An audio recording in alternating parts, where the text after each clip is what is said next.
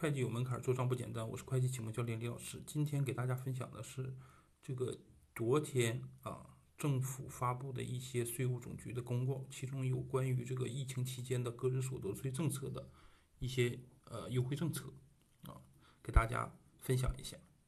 第一个呢，对于这个参与这个疫情防治工作的医务人员和防疫工作的呃。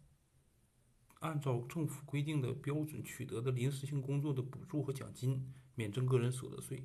啊，这个政府规定的标准呢，包括各级政府规定的补助和奖金的标准。啊，这个标准呢，可以参照省级、省级以上的人民政府规定的对参与这个疫情防控人员的临时性工工作补助和奖金比照执行。第二个呢是单位啊，单位发放给啊职工的个人用的。